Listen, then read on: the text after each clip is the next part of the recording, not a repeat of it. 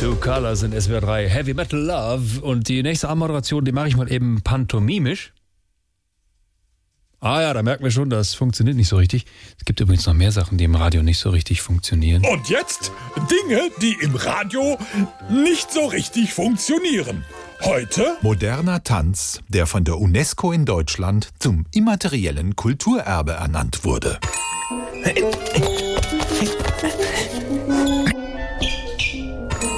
Hey, hey.